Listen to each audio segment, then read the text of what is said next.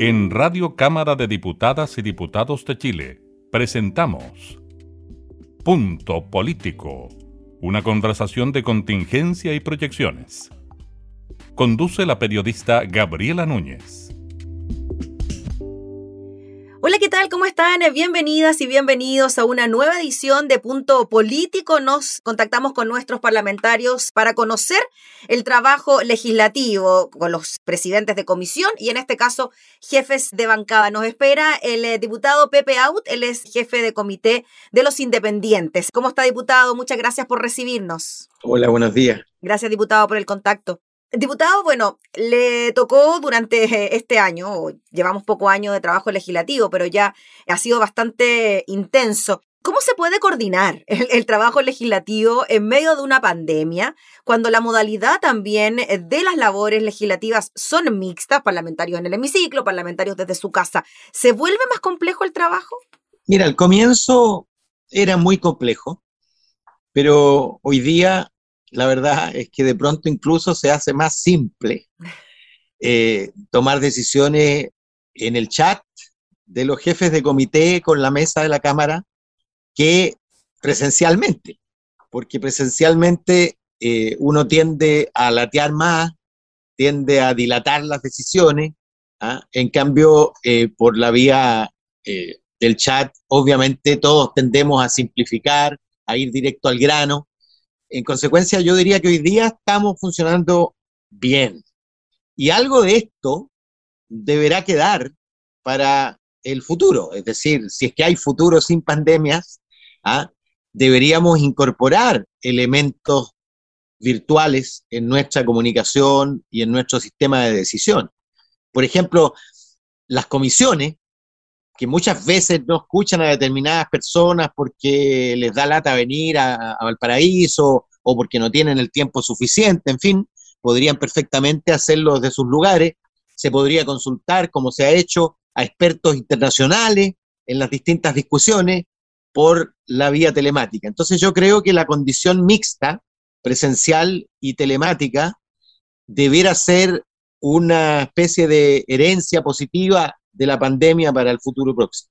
De hecho, diputado Pepe Out, cuando uno escucha al presidente de la Cámara, al diputado Paulsen, haciendo balances de lo que ha sido el trabajo legislativo prácticamente desde el estallido social en adelante, él ha hablado de que ha sido mucho más expedito precisamente por lo mismo, o sea, por esta posibilidad de que los parlamentarios puedan reunirse en distintos horarios desde su casa y se avanza quizás más rápido en la tramitación de ciertas normas.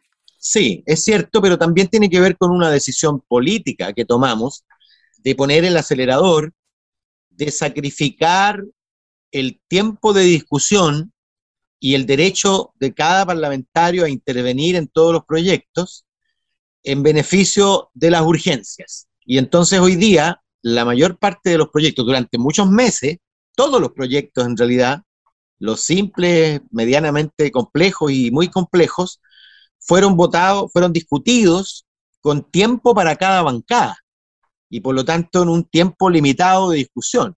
En cambio, en condiciones normales, la gente se inscribe, cada diputado se inscribe, no por bancada, sino por su propio derecho y voluntad de intervenir en un debate, y no se pasa la votación mientras no se haya agotado el debate, salvo, por supuesto, que haya discusión inmediata y urgencias, pero pero en este periodo todos los proyectos han sido discutidos en tiempo limitado. Y eso, por supuesto, tiene su ventaja, que es la rapidez, pero tiene su desventaja, que tú coartas la libertad de intervención y de expresión de muchos diputados que quedan con las ganas de haber puesto su palabra en un debate. ¿Y cómo lo hace usted como jefe de comité, diputado, a la hora de, por ejemplo, distribuir los tiempos de su bancada para participar en un debate? ¿Cómo se hace eso? La gente no sabe. Uno dice, un diputado dice, sabes que yo quiero intervenir, y yo otro, ya ok, tú tienes un minuto, tú tienes dos, tú tienes 30 segundos. ¿Cómo lo hace?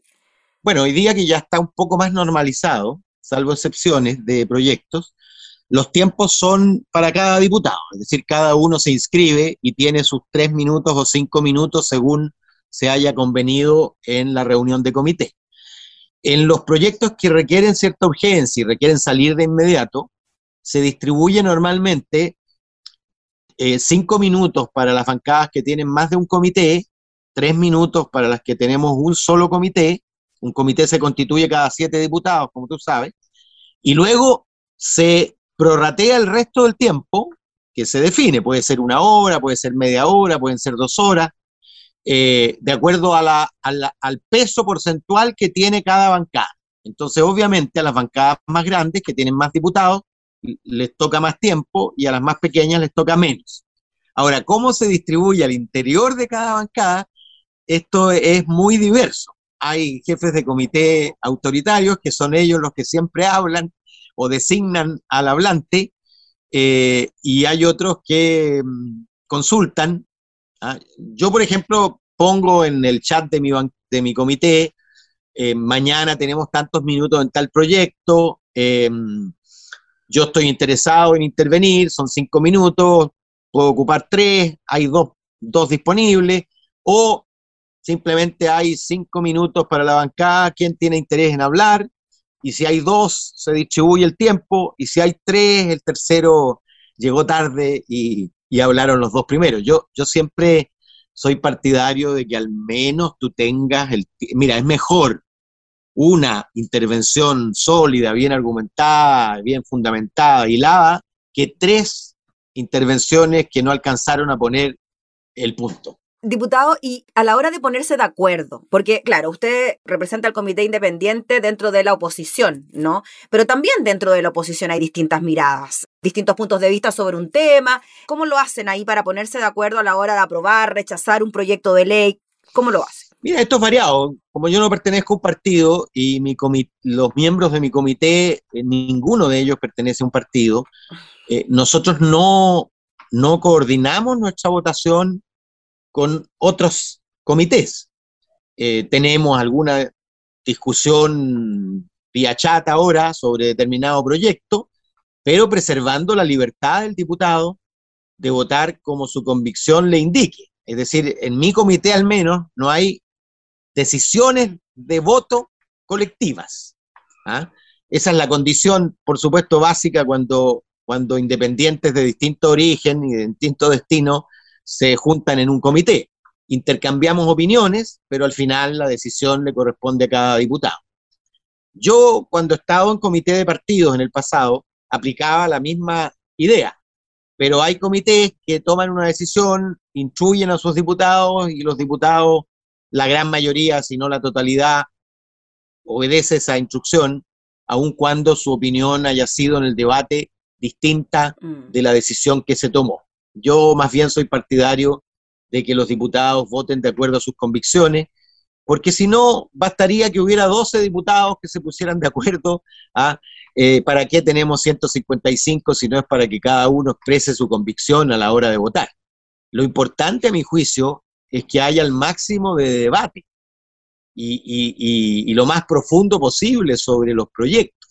De pronto, a mí me da un poco de entre rabia y decepción ver que muchos diputados votan siguiendo el dedo de sus respectivos jefes y sin haber reflexionado sobre lo que se está discutiendo y lo que se está votando. Mm. Diputado, y en esa misma lógica, ¿qué le pasa a usted cuando se reclama de que los proyectos de ley se discuten y se tramitan en la Cámara de Diputadas y Diputados y después cuando pasan al Senado como que se quedan dormidos ahí? Durante este último tiempo también ha habido reclamos oficiales, incluso por parte de la mesa de la Cámara, por ese tema.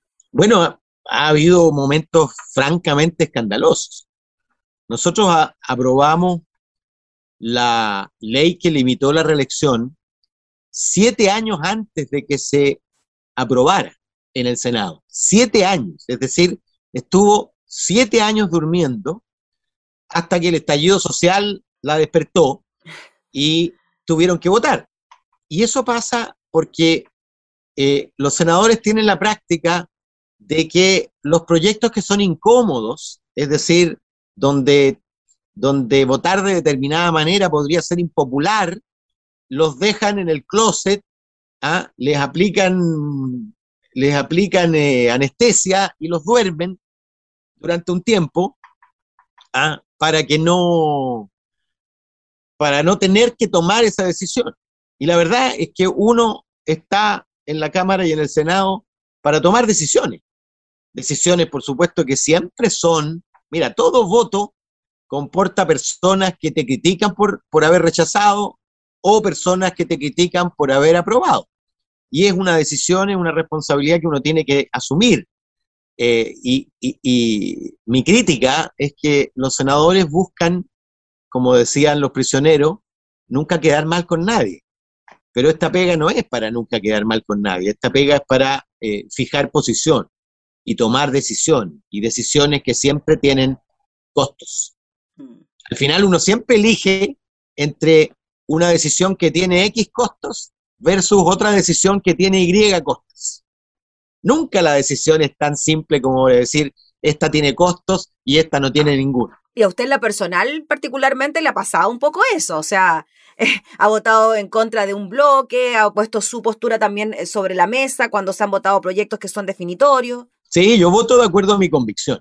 ¿ah? Y lo que sí siempre hago es avanzar a cara descubierta, aunque hoy día en la pandemia esto esté prohibido, avanzar sin máscara, es decir, argumentando siempre por qué voto lo que voto.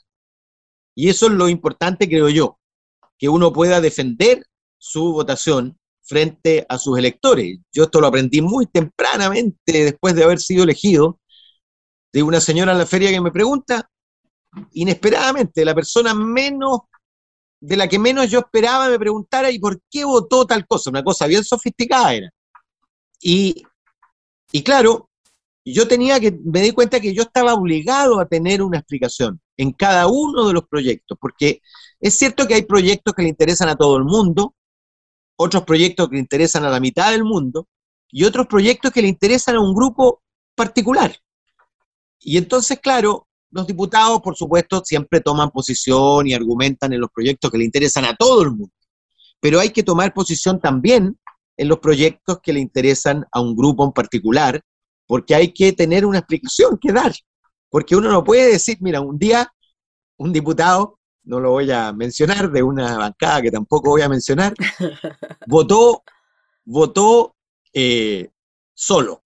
Es decir, votó contra una cuestión súper obvia que había que votar a favor y votó en contra. Y sale al hall y los periodistas se le abalanzan y le preguntan, pero ¿y usted por qué votó en contra? Y dice, porque vi a la UDI votando a favor.